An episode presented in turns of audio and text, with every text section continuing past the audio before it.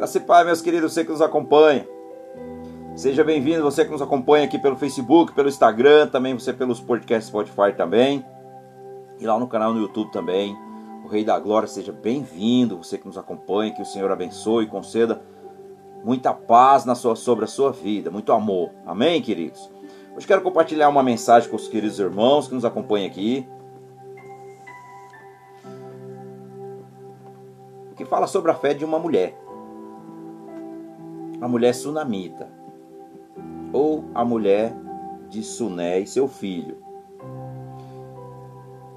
Então eu coloquei uma pergunta aqui no Instagram, eu esqueci de colocar, eu não, não coloquei aqui no Facebook aqui não, mas vai aparecer para você aí uma pergunta que eu faço aos queridos irmãos que nos acompanham. Como você responde quando Deus coloca a sua fé à prova? Como você se sente? Como você responde? Comenta aí nos comentários. Deixa aí nos comentários. Você nos acompanha por qualquer plataforma que você nos acompanhar. Amém? Então a pergunta é: Como você responde quando Deus coloca a sua fé à prova? É uma pergunta. Então, respondendo para mim, não, não vou responder. Vou deixar vocês responder, porque a, a gente tem que fazer a pergunta, eu faço a pergunta e vocês respondem aí. E no final nós vamos comentar um pouquinho, tá bom? Então, queridos, prepare o seu coração, abra o seu coração, desliga sua mente do que você está fazendo aí, presta atenção nessa mensagem até o final. Presta atenção nessa mensagem até o final. E a pergunta está aqui, ó. A pergunta, coloca aí nos comentários aí. Olha, como você responde? Como você responde quando Deus coloca a sua fé à prova? Coloca aí. O que você acha? Enfim, é o seu ponto de vista. Mas como você responde quando você está na hora da prova, na dificuldade, quando realmente Deus nos testa? Então, essa mensagem aqui, em 2 Reis, no capítulo 4, aqui do verso 8 ao 37, fala, conta a história de Eliseu e a mulher de Sunem, ou a mulher sunamita. Então, queridos, nós vamos meditar aqui nesse texto, nesse texto aqui, estava meditando nesse texto, e esse texto realmente é para a gente avaliar. Eu me perguntei, eu, eu perguntei até ao Senhor, Senhor, e ele me disse, só a, tua, só a minha graça te basta. Na verdade, foi o que eu ouvi no meu coração quando eu, eu perguntei a mim mesmo: Senhor, quando eu sou provado, quando realmente eu estou na prova. E foi assim que eu recebi no meu coração. O Senhor falando no meu coração: só a minha graça é o que te basta. E eu disse: o Senhor está no controle. Porque quem está no, quem está no controle da minha vida e quem está no controle da sua vida é o Senhor, é Deus, é o Senhor Jesus. Portanto, quando nós estamos no controle, nós estamos na sua dependência, por mais que a gente esteja passando por lutas, passando por prova. Mas, queridos, a gente tem que ver, às vezes, as provas pelo lado bom. É claro que quando a gente está passando por luta, a gente não. A gente não, não para para refletir sobre por que, que nós estamos passando por lutas. O que, o que ocasionou a luta? Mas a maioria das vezes, boa parte das vezes, Deus está testando a nossa fé, está forjando o nosso caráter, está querendo mudar algo em nós que ainda nós não, ainda não mudamos. Então, para nós se sentir realizado, se sentir amado, se sentir realmente protegido, se sentir fortalecido no Senhor, Ele vai nos dar prova. Porque ele tem, nós precisamos sair da nossa zona de conforto. Porque se nós não sairmos da nossa zona de conforto, nós vamos começar a ficar muito acomodados. E um crente acomodado é perigoso. É perigoso porque, ou seja, está ali só no na tranquilidade. Mas aí, querido, de vez em quando, o dono da vida e da morte, ó, ele dá uma puxadinha ali para testar a nossa fé, onde está verdadeiramente a nossa confiança. Porque o que acontece? se nós estamos aqui nessa, né, nessa narrativa aqui, a Bíblia nos diz que essa mulher é uma mulher rica. Essa mulher é uma mulher rica. Então nós vamos em alguns textos aqui. Ou seja, ela tinha ali a sua confiança terrena, digamos assim, né?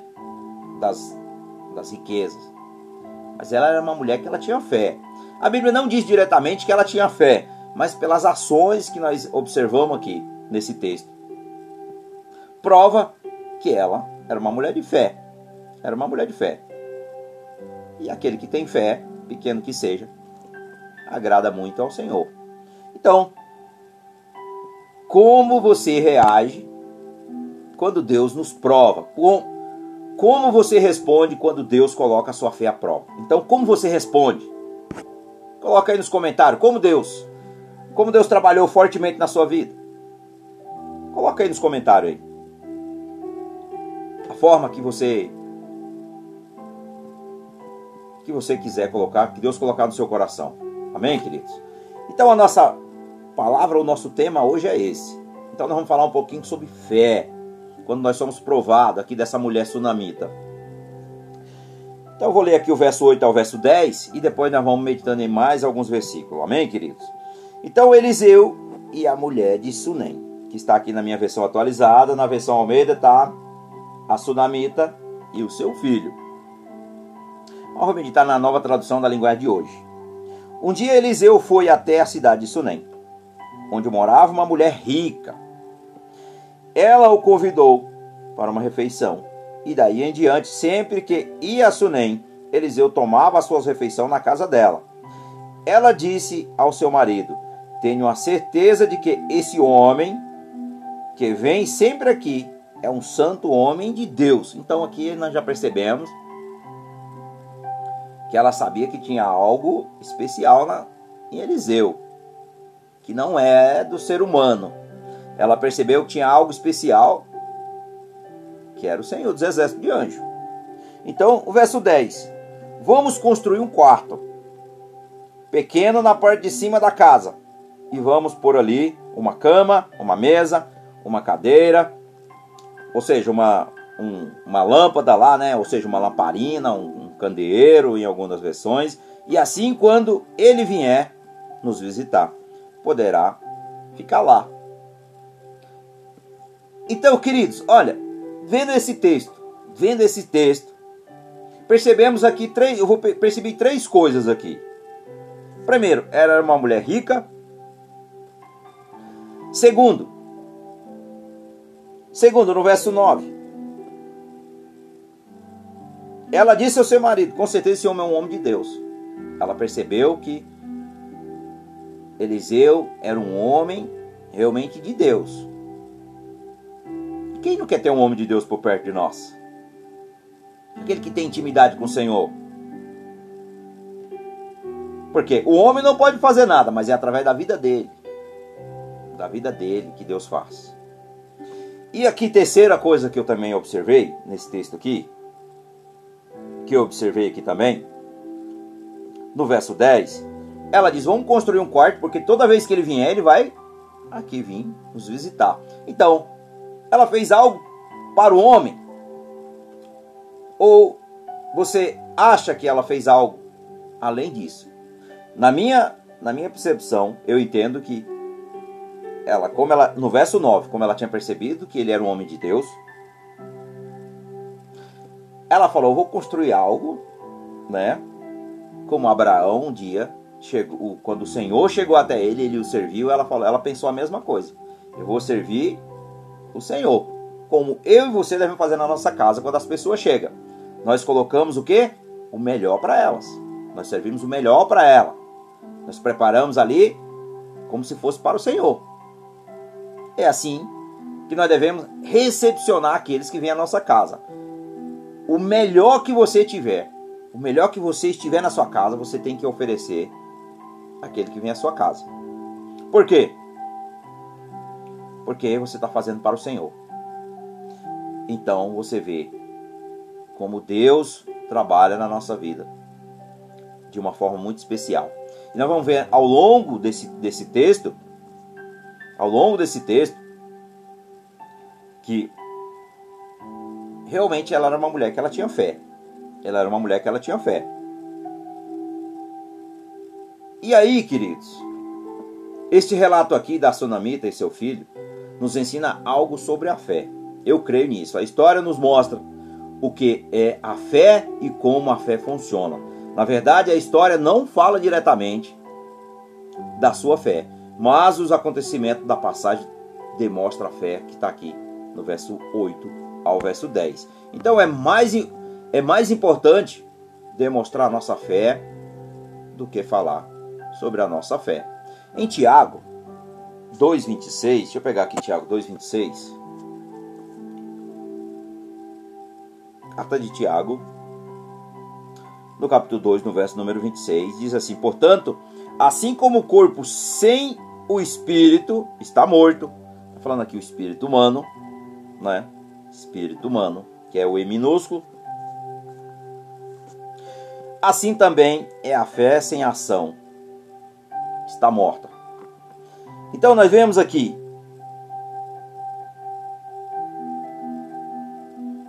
que ela colocou a sua fé em ação.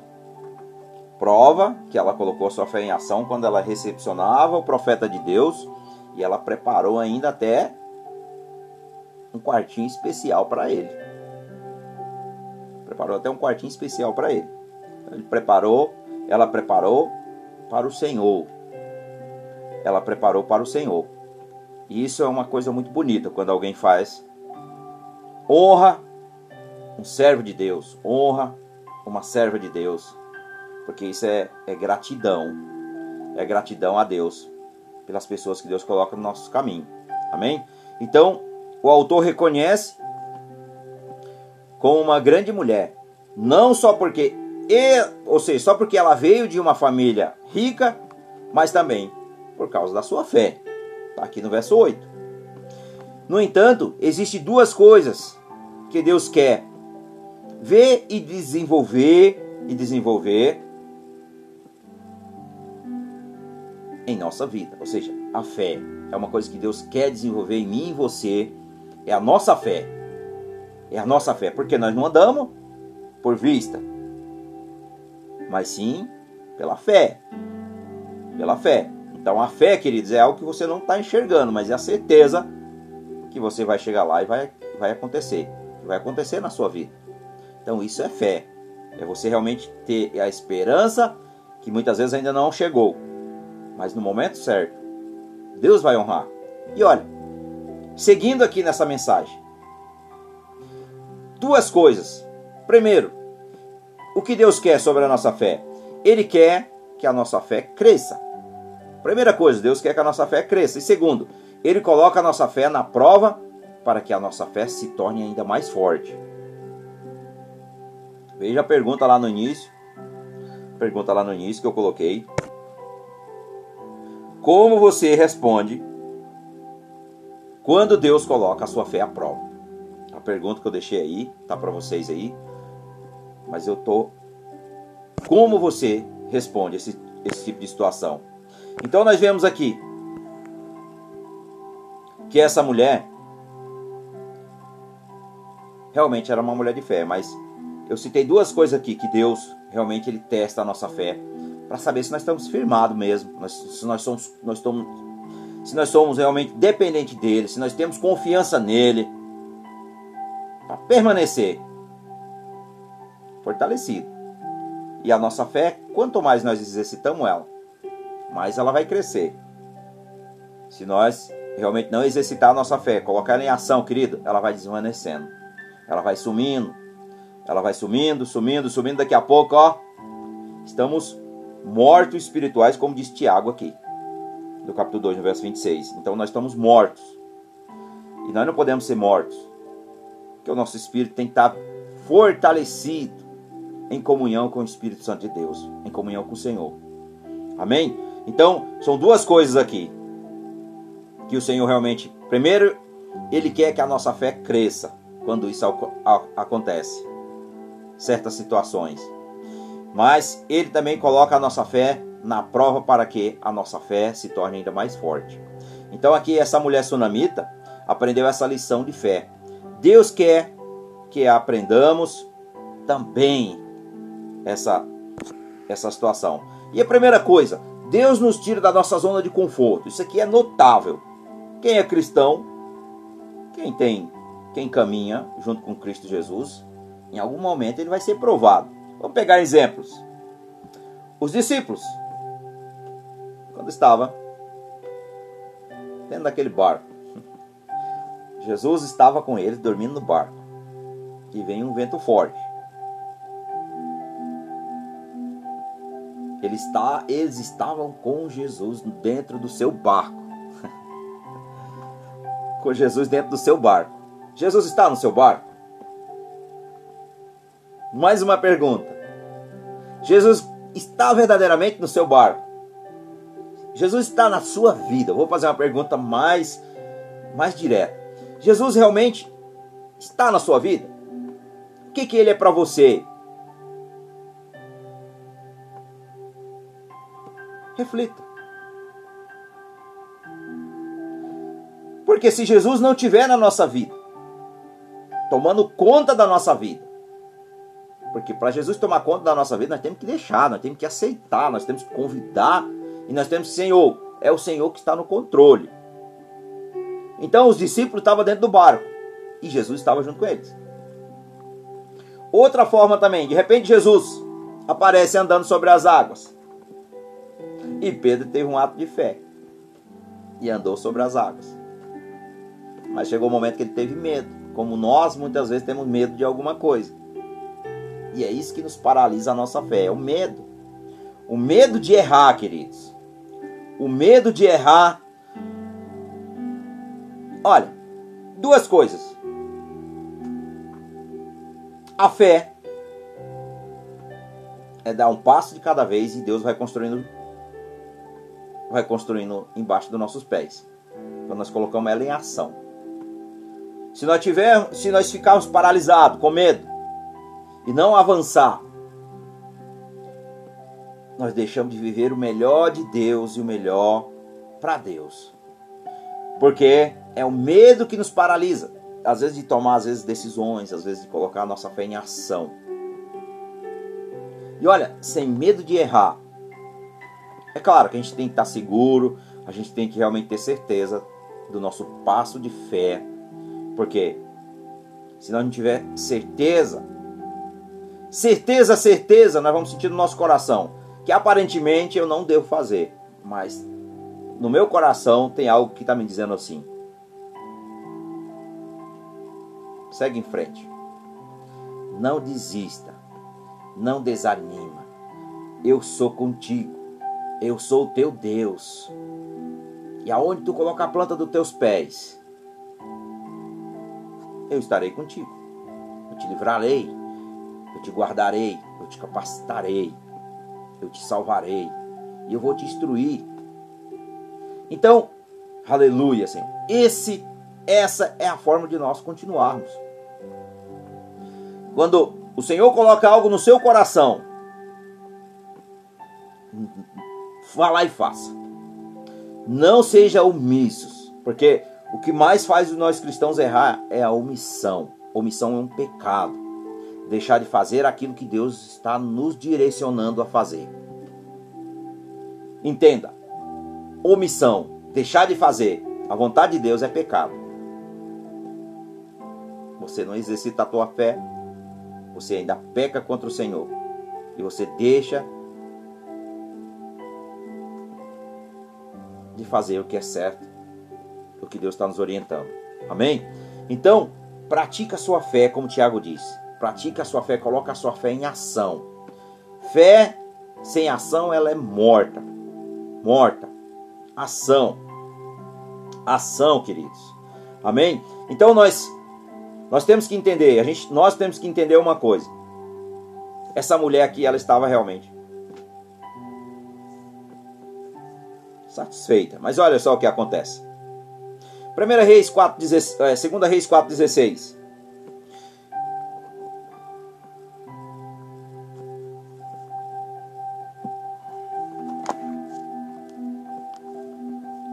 Então Eliseu disse: No ano que vem, por esse tempo, você carregará um filho no colo. E a mulher exclamou: A mulher exclamou: Por favor, não minta para mim. O Senhor é um homem de Deus. Mas olha, a mulher sunamita estava satisfeita, como ela disse no verso 13. Verso 13. Eliseu disse a Geazim: Pergunte o que eu posso fazer por ela, para pagar todo o trabalho que ela tem, que ela te, que ela tem tido cuidando de nós. Talvez ela queira que eu vá falar em favor dela com o rei ou com o comandante do exército, mas ela respondeu: Eu tenho tudo o que preciso aqui, no meio do meu povo. Então ela ela estava satisfeita com a vida que ela tinha. Mas primeira coisa aqui que eu vejo, ela não precisava de nada, a não ser de um filho. A não ser de um filho. E segundo, nos tempos antigos, não ter filho era tido como amaldiçoado por Deus, nos tempos antigos. E também, terceira coisa que eu observo aqui, o marido desta mulher era muito velho. Ela não tinha qualquer esperança de conceber um filho. Ela não tinha. E outra coisa também, quarto aqui, ela não tinha sua mente tranquila e feliz servindo a Deus. Ela tinha a sua, perdão, ela tinha a sua mente tranquila e feliz servindo a Deus. Então ela era feliz do jeito que ela vivia. Como no verso 13. Ela era feliz servindo a Deus do jeito que ela vivia. Mas tinha algo que assim, tinha que ser provado realmente se a fé dela era genuína. Tinha que acontecer algo que a fé dela realmente era genuína. Por isso que às vezes nós somos provados. Então, isto é, quando Deus quiser trazer uma mudança na sua vida, primeira coisa, Eliseu profetizou que ela daria à luz um filho. E segundo, provavelmente duas coisas passaram por sua mente. Uma alegria enorme pode ter acontecido. E segundo, o medo, o medo da decepção. E finalmente ela conseguiu confiar em Deus e no seu servo Eliseu. Aqui nós aprendemos aqui, queridos, algumas lições. Como assim? Temos de aprender pela fé a superar e a lidar com todos os nossos medos. Todos os nossos medos. Agora lembrei aqui, pastora Carol lá em São Paulo, Mistério Id, ela tem um louvor lindo que diz: Mentira todo medo. Mentira todo medo. Acesse aí nas plataformas aí, da Spotify, lá, vai lá no YouTube, procura lá é, é, pastora Carol Roseno Roseno, Roseno, perdão. Roseno, procura lá Mentira o Medo. Mentira o Medo, que é um louvor muito lindo lá. Amém, queridos? Temos de aprender pela fé a lidar com todos os nossos medos, confiando na boa mão de Deus. Então, estamos todos sujeitos, queridos, a tornar-se constante e confortável em nossas vidas, como ela estava, no conforto da do bem material, da riqueza terrena. Mas devemos também permitir que Deus, devemos permitir Deus trazer mudança em nossas vidas para sempre e como Ele quiser. Então, o Senhor muitas vezes ele vai mexer na nossa vida de alguma forma para nós para testar a nossa fé. Para testar a nossa fé. Amém? E segundo, Deus coloca a nossa fé à prova para torná-la mais forte. Como assim? De repente o menino morreu. Vamos lá. No verso 18 ao verso 20. Do verso 18 ao verso 20. Diz aqui, alguns anos depois, no tempo da colheita, o menino saiu para encontrar-se com o pai que estava no campo com os trabalhadores, que fazia a colheita. De repente ele começou a gritar para o pai: Ai, que dor de cabeça! Então o pai disse a um dos empregados: Leve o menino para a mãe. E o empregado carregou o menino até o lugar onde estava a mãe. Ela ficou com ele no colo até o meio-dia, e então ele morreu. Então, o menino morreu. Bem, Eliseu profetizou na vida da mulher sunamita que ela ia ter um filho. Só que alguns anos depois, aquela aquela promessa virou. morreu, queridos. Morreu. O que está aqui na, aqui na Bíblia que está dizendo, a Bíblia está dizendo que ele morreu. Aí de repente você imagina a cabeça de um, de um ser humano. Deus deu a promessa, entregou a promessa. E ele nasceu, teve ali uns anos de alegria com a família. E de repente, a criança morre. Sabemos que todos aqueles que nascem vão morrer. Que seja física, mas que não seja espiritual. Que morra apenas o corpo físico, mas que o nosso espírito volte para o Senhor novamente. Então, aqui nós observamos que a promessa, a promessa foi dada, foi cumprida. Porém, depois o menino morreu. Mas olha, quando Deus nos dá uma promessa, Ele não dá pela metade, só por partes. Deus não dá só por, só por uma parte, Ele dá por completo. Por mais que ainda Ele dá, ele dá, ele dê, ele dê e depois Ele tire para testar se realmente se a nossa se o nosso coração está naquela promessa. Mas depois ele devolve novamente. A alegria e a promessa se completa. É assim que Deus faz. Olha, então, nós vemos aqui. A mulher ficou o quê? Decepcionada, como qualquer um de nós ficaria. O quê? Decepcionados. Como assim? Ficaria ela ficou o quê? Frustrada. E profundamente triste. Pode ter certeza que ela ficou. Mas olha, no verso 27, no verso 28, 2 Reis 4, verso 27 e verso 28 diz: Porém, quando chegou ao lugar onde Eliseu estava, ela se ajoelhou diante dele e abraçou os seus pés. E Geazim ia tirá-la dali. Mas Eliseu disse: Não faça isso. Você não está vendo que ela está muito aflita? E o Senhor Deus não me disse nada sobre isso. O nosso Deus é um Deus de mistérios, querido. O nosso Deus é um Deus de mistério. Ele não revela todos os seus segredos para ninguém. Entende como é que funciona? Então, veja o que acontece. O verso 28. Então a mulher disse a Eliseu: Senhor, por acaso eu lhe pedi um filho? Ela fez uma pergunta. Não lhe pedi que não me enganasse. Mais uma pergunta. Ela fez duas perguntas a Eliseu. Então nós vemos aqui, ela podia fazer duas coisas. Duas coisas, duas. Vamos lá. Primeiro, ela podia culpar a Deus. Primeira coisa, ela, ela poderia, né, ela tinha ali todo o direito. Claro que essa não é a melhor escolha, culpar o Senhor. Deus não tem culpa.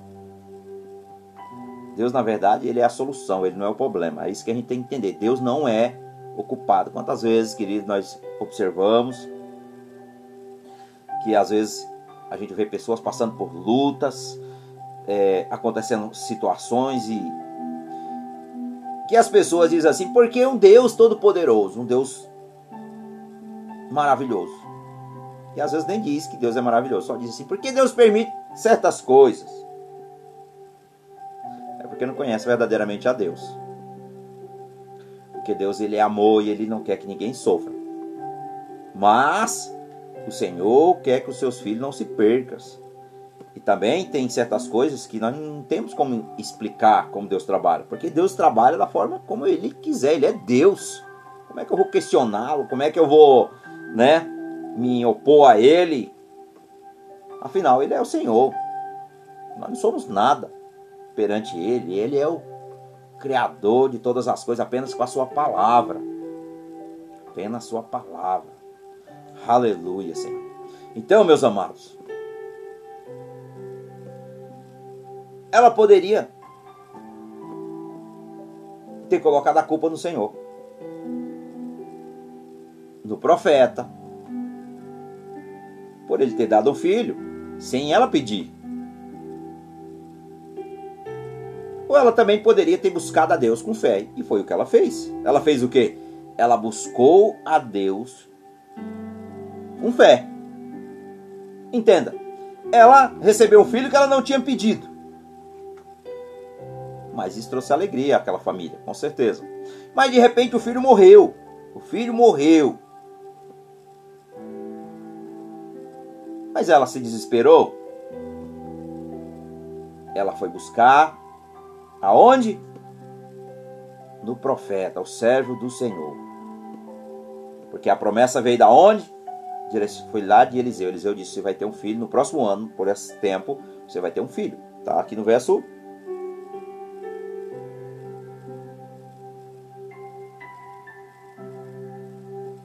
verso, perdão, queridos, eu me perdi aqui.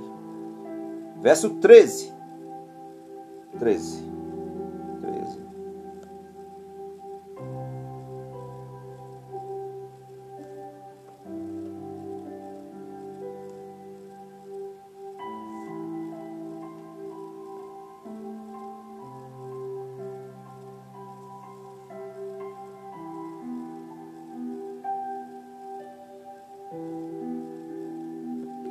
Perdão, verso 16. Verso 16. Eu tinha deixado aqui, mas eu acabei passando aqui. Verso 16. Então a promessa foi no verso 16 e a promessa se cumpriu. A promessa se cumpriu. Portanto, ela poderia ter realmente se revelada, né, se rebelada contra Deus e contra o profeta. Mas ela não fez isso. Ela fez o que é correto a se fazer em meio a uma situação que está fora do nosso controle. O que nós fazemos? Nós mantemos a calma, a tranquilidade. E aí nós levamos aonde? Naquele que tudo posso. Naquele que pode todas as coisas. E nós colocamos nos pés do Senhor. Senhor, seja feita a tua vontade. E o Senhor sabe da nossa necessidade. O Senhor sabe de todas as coisas o Senhor pode todas as coisas. Foi assim que ela fez. Ela levou. Ela levou ao, ao, ela levou novamente ao profeta, ou seja, ao homem de Deus, como ela tinha fé no Senhor, que ela mesma falou com as suas palavras no verso 9. No verso 9. Que ele era um homem de Deus, eles eram um homem de Deus. Então, queridos, quando nós passamos por dificuldade, por lutas, e você vê que está tudo fora de controle, a primeira coisa que você precisa fazer é se recompor. Você precisa parar, você precisa estar calmo, precisa estar em paz, mesmo em meio à dificuldade, não entendendo do que parece que e você vai clamar a quem? Aos pés do Senhor Jesus. Você vai clamar aos pés do Senhor. Você vai clamar lá, porque é aos pés dele, é nos pés do Senhor que nós clamamos e aí vem a provisão. Então, ela não se rebelou contra Deus e nem contra o homem de Deus, que era o profeta Eliseu. E ela decidiu buscar a Deus com fé. Veja que ela foi com fé. Primeira coisa, ela acreditava que o Deus que lhe deu um filho poderia ressuscitá-lo. Olha isso ela, ela entendeu que o mesmo Deus, o mesmo Deus que tinha prometido e tinha cumprido, é o mesmo que pode ressuscitar. Então ela não perdeu essa esperança aqui. Ela entendeu. Ela não ficou apavorada, por mais que o coração dela estivesse quebrado. Você imagina o coração de uma mãe, de um pai, ou seja, quando se perde um filho quando se perde um ente querido. O coração dela estava quebrado. Mas ela não se desesperou. Ela foi aonde? Aos pés do Senhor. Ela foi buscar as respostas onde ela precisava. Ela foi buscar a solução na fonte que jorra para toda a eternidade, que é Cristo. É lá que ela foi buscar. E Deus, olha, segunda coisa, Deus honrou a sua fé e trouxe o seu filho de volta. Deus honrou e trouxe o seu filho de volta. E aqui nós vamos aprender, se nós meditar aqui, do verso 18 ao verso 20. Do verso 18 ao verso 20, que o menino tinha morrido. Mas ela não se desesperou. No verso 27 e no 28, ela foi aonde? Ela foi novamente buscar a provisão. E aí ela foi aonde? Aos pés de quem? Jeová Jirê, que é o Deus da provisão. Ele que pode todas as coisas, é o nosso Deus, o Deus vivo, o Deus Emanuel, Deus conosco, reina para sempre. Ou seja, é o Deus, o Todo-Poderoso, o Eterno, o Altíssimo, soberano. Ele que pode todas as coisas. E ela foi buscar aos pés do Senhor. Então, meus queridos, você tem que entender que quando você estiver passando por tribulações e você não enxergar solução, você não vê aonde vem o teu socorro, você tem que olhar para o céu. Você coloca teu joelho no chão e você vai clamar aquele que está sentado à direita do Deus Pai, porque Ele é o teu Senhor, Ele é o teu Salvador. E Ele está do lado do Todo-Poderoso, que intercede por nós. Vamos para Hebreus. Louvado seja o nome do Senhor, meu Deus. Hebreus, capítulo de número 1.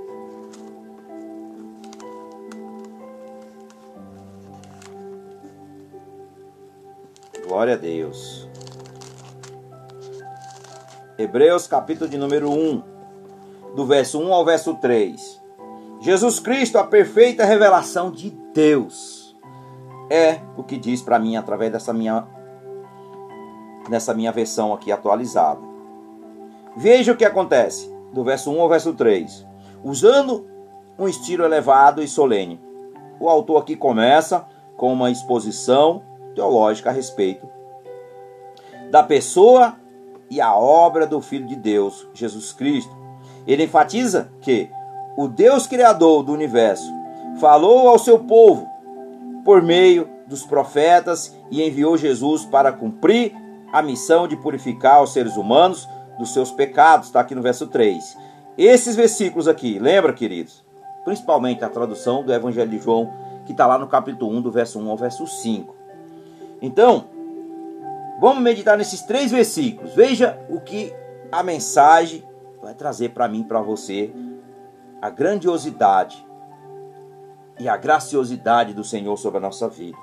Olha só, antigamente por meio dos profetas, Deus falou muitas vezes e de muitas maneiras aos nossos antepassados. O que aconteceu aqui com essa mulher sunamita?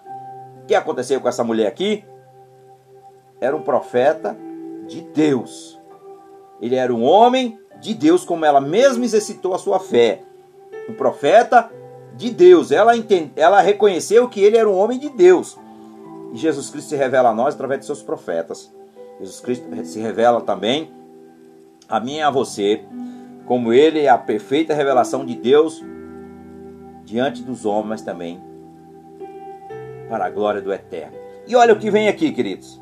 Veja, no verso número 2: Mas nesses últimos tempos, ele nos falou por meio dos seus filhos.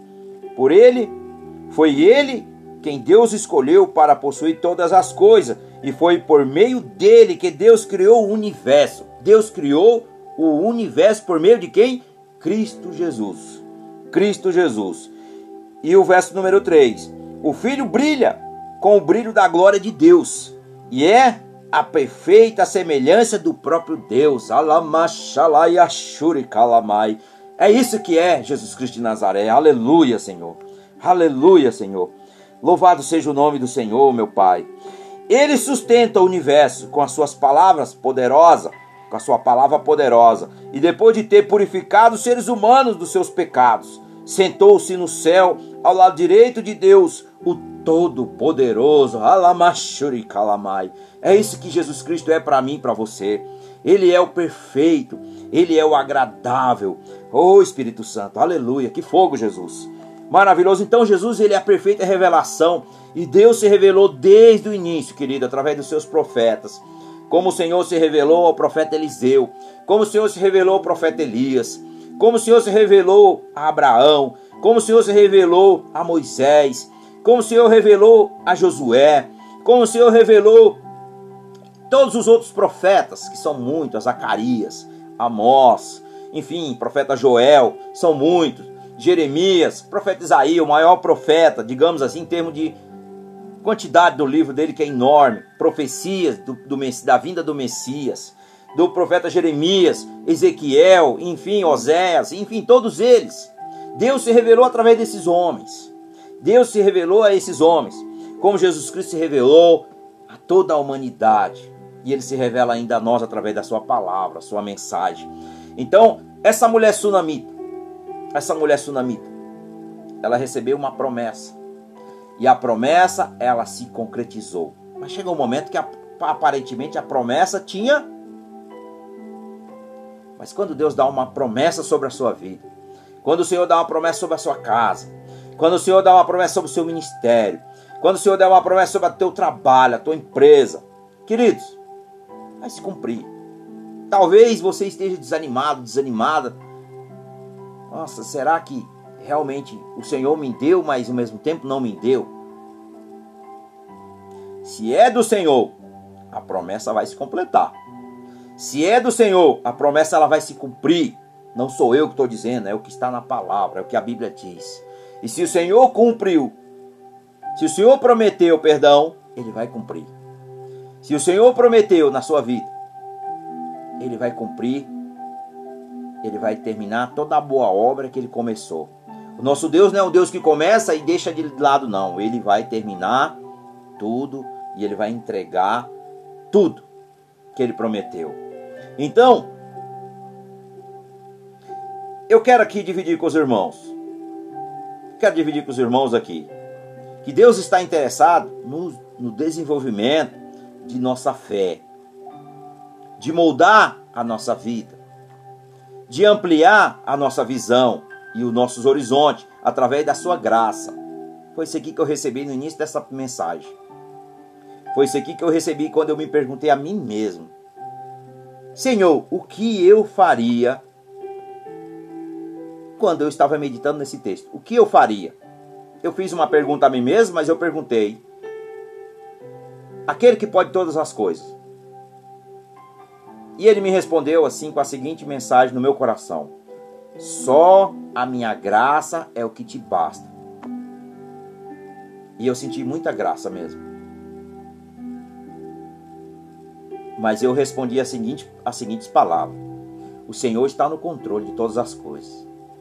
Portanto, eu descanso em Ti, Pai. E todos nós devemos falar isso para o Senhor.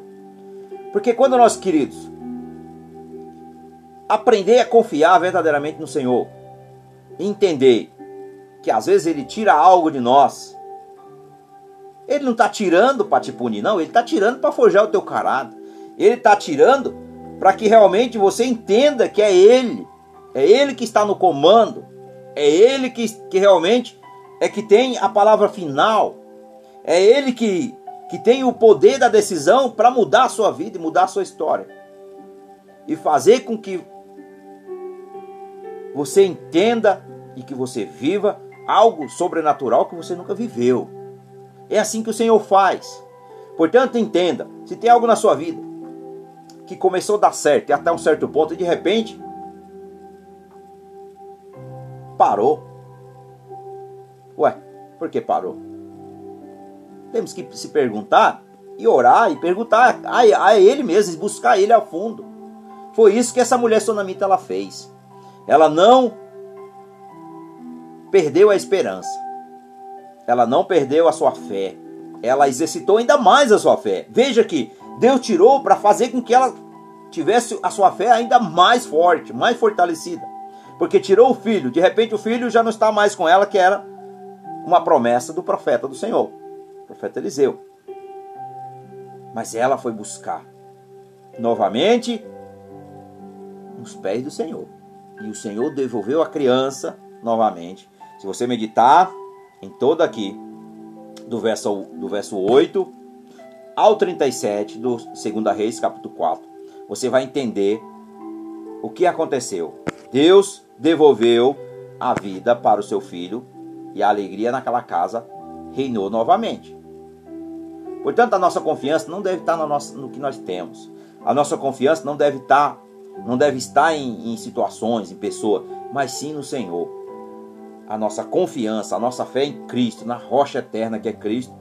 E é isso, queridos, que Deus deseja de todos nós que somos seus filhos, que entregamos a nossa filha a Cristo, que andamos segundo os seus propósitos, que andamos segundo os seus, os seus mandamentos, honrando os seus estatutos. É isso que alegra o coração de Deus. Honrar o coração de Deus, está a tua fé, é fazer a vontade de Deus. Porque sem fé, está em Hebreus 11 também, é impossível agradar a Deus. Portanto, meus amados, Jesus, como está aqui no capítulo 1 de Hebreus, carta aos Hebreus, ele é a revelação perfeita de Deus. A revelação perfeita de Deus. Aleluia, Senhor. Oh, meu Pai. Oh, Senhor. Glória a Deus. Aleluia, Senhor. Portanto, Jesus, ele é o brilho da glória de Deus sobre a sua vida, sobre a minha vida. E não desanime. Eu estou querendo chorar porque quando o Espírito Santo vem, meus amados, com poder e com fogo, é incontrolável. A gente não consegue. É, é, a gente controla, mas você sabe como é que funciona quando você está cheio do Espírito Santo de Deus. Você quer louvar, você quer glorificar o nome dele. Porque é assim que Deus se manifesta com o seu poder e glória. Então Jesus é a revelação perfeita sobre a sua vida. Portanto, quando você se sentir que Deus te deu, talvez você, algum de vocês tenha passado. Eu já passei por isso. Eu já passei por isso. E eu, de início, eu me senti, será, Senhor? Será, Senhor? Mas ele estava me dizendo, continua. Por mais que você não entenda hoje, como está lá no Evangelho de João, por mais que você não entenda hoje, mas lá na frente você vai entender a forma como eu trabalho, a forma como eu faço, não é da forma humana. Portanto, eu descansei nele. Eu fiquei confuso quando eu tomei essa decisão que o Senhor estava me direcionando. Eu fiquei muito confuso. Eu fiquei. Deus não, Deus não é Deus de confusão, mas eu fiquei confuso. Mas mesmo assim, eu fui em frente. Eu falei: Senhor, seja feita a tua vontade. E aí, meus queridos, quando eu estava meditando nessa palavra, eu, eu me lembrei claramente que era para mim essa mensagem, mas tem pessoas também que precisam ouvir. Porque quando Deus nos revela algo, é porque Ele está trazendo as respostas. Aleluia. Às vezes Ele vai trazendo as respostas, Ele não revela tudo de uma vez. Porque se revelar tudo de uma vez, nós colocamos tudo a perder, é isso que nós fazemos.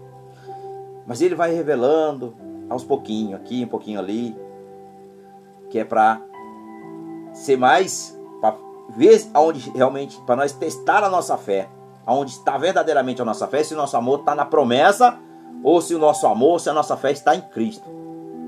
Então, quando isso acontecer, Deus está interessado em desenvolver a nossa fé. Deus está interessado em desenvolver a sua fé e moldar a sua vida, mudar a nossa vida e de ampliar a nossa visão e de nossos horizontes cada vez mais, através da sua graça, do seu amor e sua habilidade para satisfazer as nossas necessidades. É isso que Deus faz.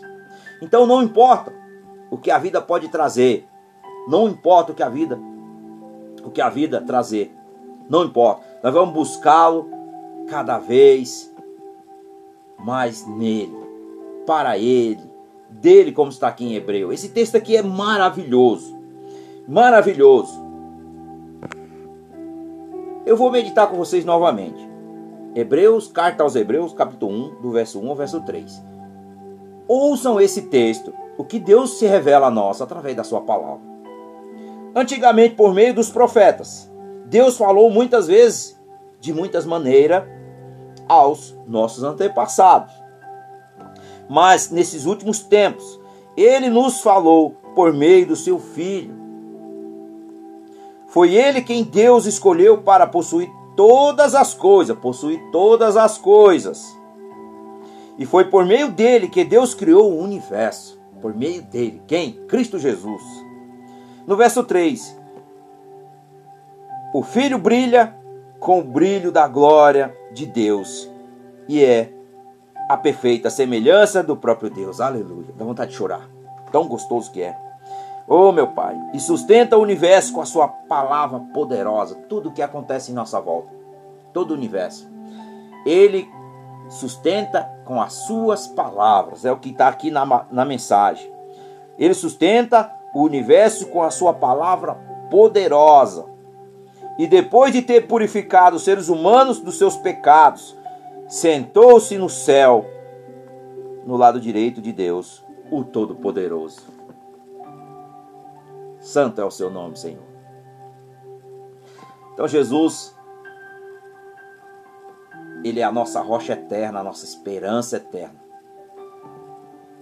Se você não ainda não conheceu esse Senhor maravilhoso, Senhor e Salvador, Mestre, amado amigo, irmão, vem para Cristo Jesus. Entrega a tua vida a Ele.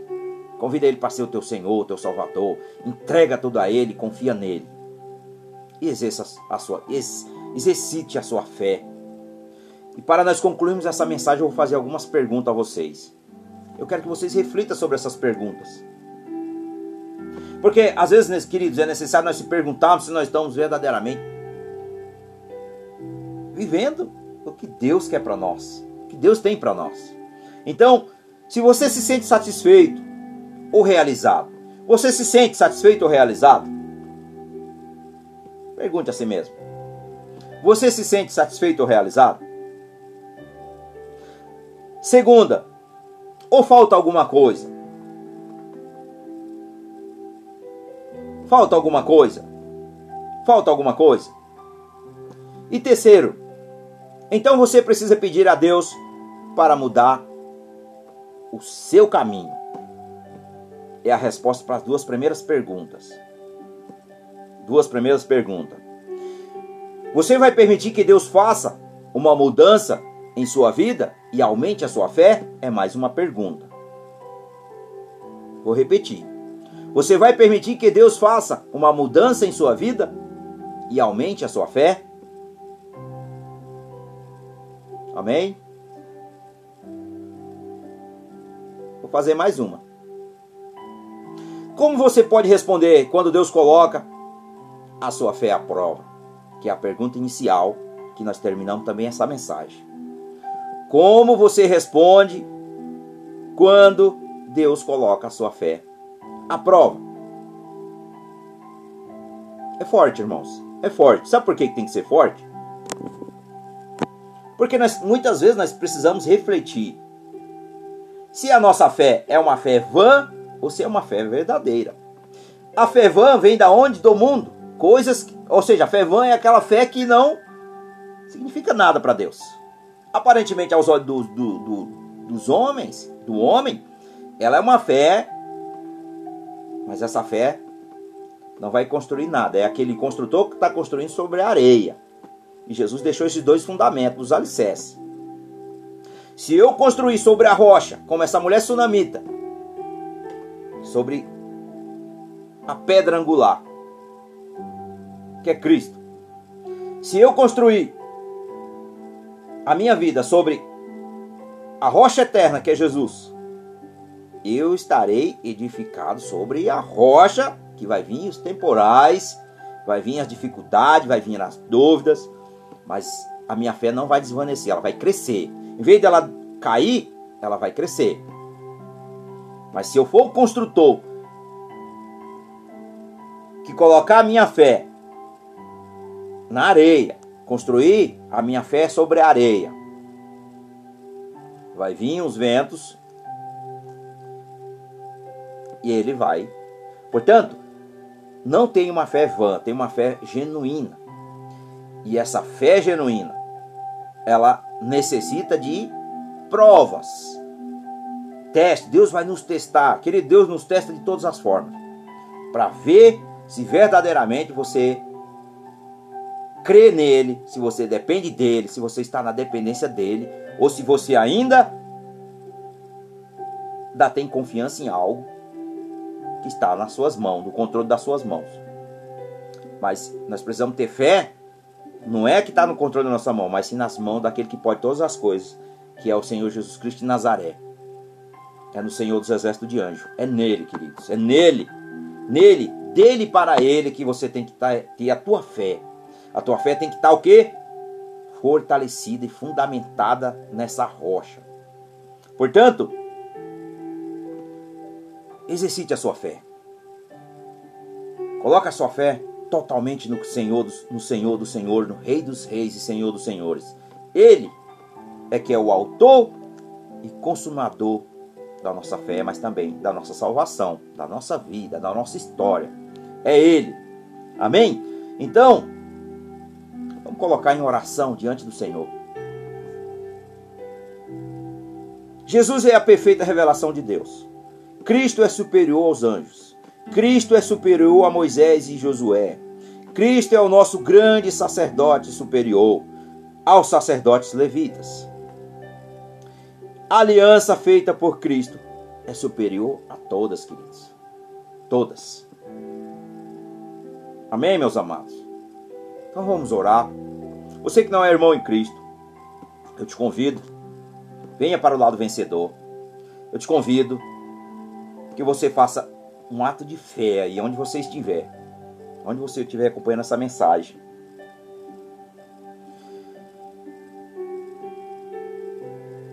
que você convide o Senhor. Você tem que convidar e você tem que entregar.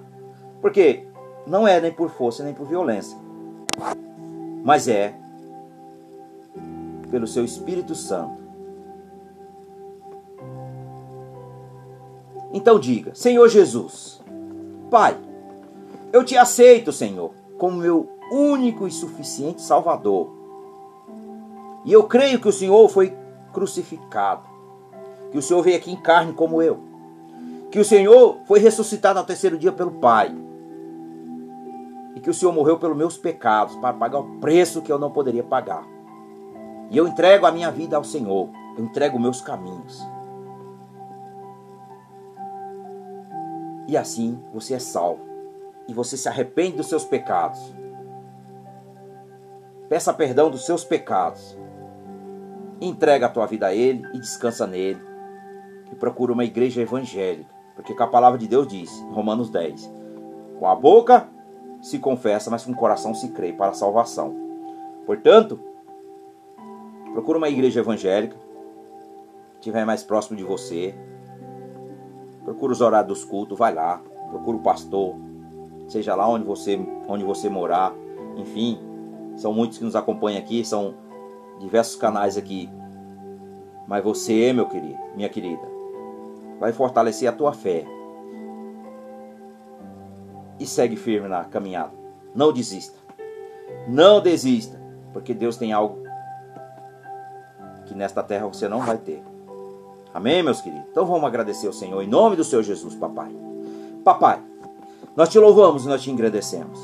Pai, queremos te agradecer por esta mensagem. Obrigado por o Senhor nos sustentar até aqui.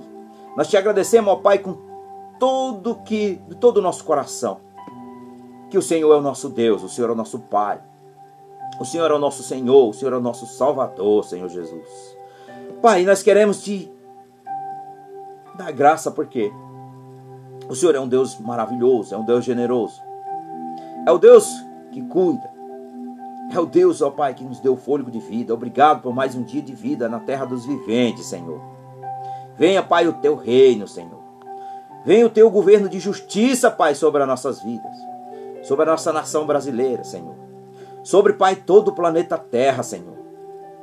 Que todos aqueles que estão nas trevas, Senhor, seja alcançado pela tua graça, pela luz que resplandeça sobre ele a luz do teu evangelho, Senhor. Em nome do Senhor Jesus, ó Pai, faça-se o teu querer, faça-se a tua vontade.